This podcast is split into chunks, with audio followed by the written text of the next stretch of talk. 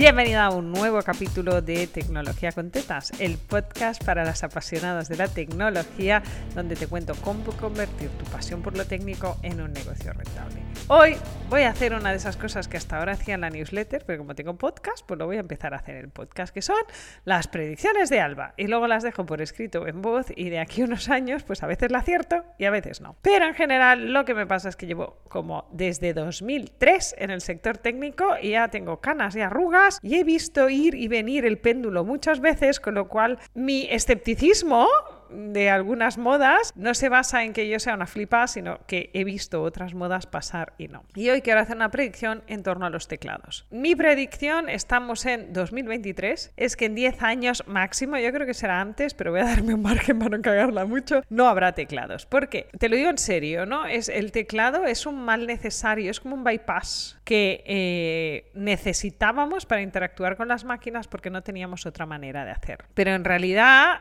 el futuro de la interacción se basa en dos elementos. Uno es inteligencia artificial para interpretar el lenguaje humano y la otra es el reconocimiento de voz. Ahora mismo estamos viviendo en un momento donde la parte de inteligencia artificial, de reconocimiento del lenguaje humano y producción del lenguaje humano está muy avanzado.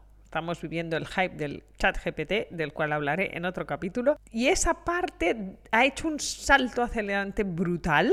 Es una gran revolución, pero me falta la otra mitad para poder eliminar el teclado como interfaz con las máquinas, que es el reconocimiento de voz. Es decir, que tú le puedas hablar a Siri, Alexa, a quien sea, a Google, pero todavía me falta. Me falta reconocimiento, en especial si hablas idiomas minoritarios, por ejemplo, y me falta contenido, me falta reinterpretación. Es decir, cuando transcribes, ¿no? Esto, las, las transcripciones de YouTube, ya sabes cómo van, que tú subes un vídeo y en general lo pilla bastante bien, pero no lo acaba de pillar al 100%. Entonces, este mix tiene que suceder en el reconocimiento de voz y reinterpretación con inteligencia artificial, ¿vale? Para entender lo que estás diciendo. Cuando esto suceda, no vamos a necesitar los teclados. En este futuro que te estoy pintando es absurdo tener teclados. Es decir, ahora mismo, como solo tenemos una mitad, que es la parte de inteligencia artificial, le tienes que escribir al chat GPT. Y él te contesta por escrito. Él, ella, no sé qué género ponerle, vamos a ponerle él.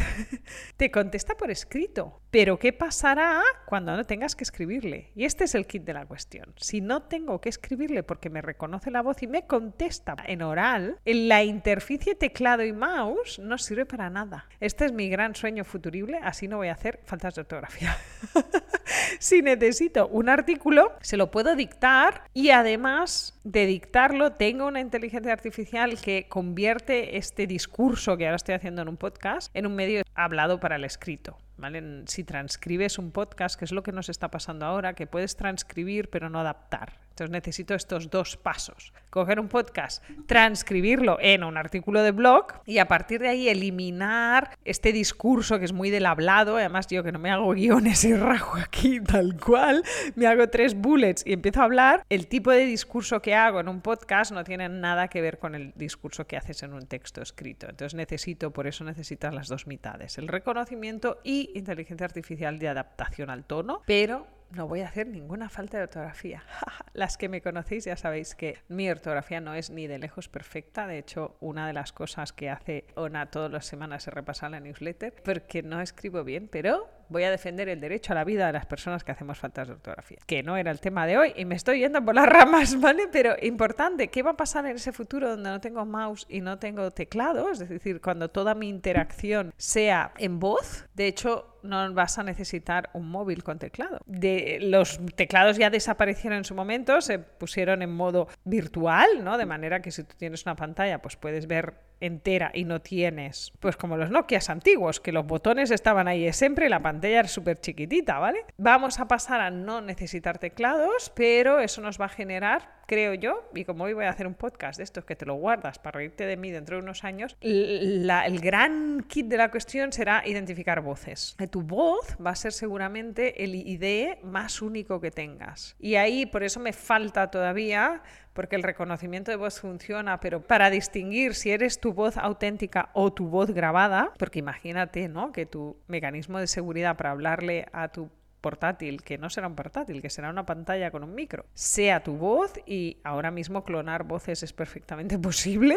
Entonces, bueno, vamos a tener que desarrollar algo más de mecanismos que no existen hoy en día para poder pasar de teclado mouse a voz y nada más. Y así los dispositivos van a ser mucho más ligeros, mucho más móvil. En realidad vas a ir por la vida con un tablet que te va a transcribir y vas a poder leer o escuchar todo el contenido que necesites. Esta es mi predicción para los próximos máximo 10 años. Yo creo que a la velocidad que vamos evolucionando y viendo cómo ha evolucionado la inteligencia artificial en el último año, vamos a llegar antes, igual es dentro de tres o dentro de cuatro, pero para no jugarme el tipo, voy a decir 10 y así seguro que le acierto. Igual de aquí 10 años, pues eh, esto ya ni existe, se ha borrado de la capa sideral, pero si existe lo puedes rescatar y decirme si lo había acertado o no. Si tienes previsiones tuyas y quieres compartirlas conmigo, no dudes en escribirme, en pasarte por mis redes sociales y dejarme tus comentarios sobre si crees que de aquí 10 años no vamos a tener teclados ni mouse.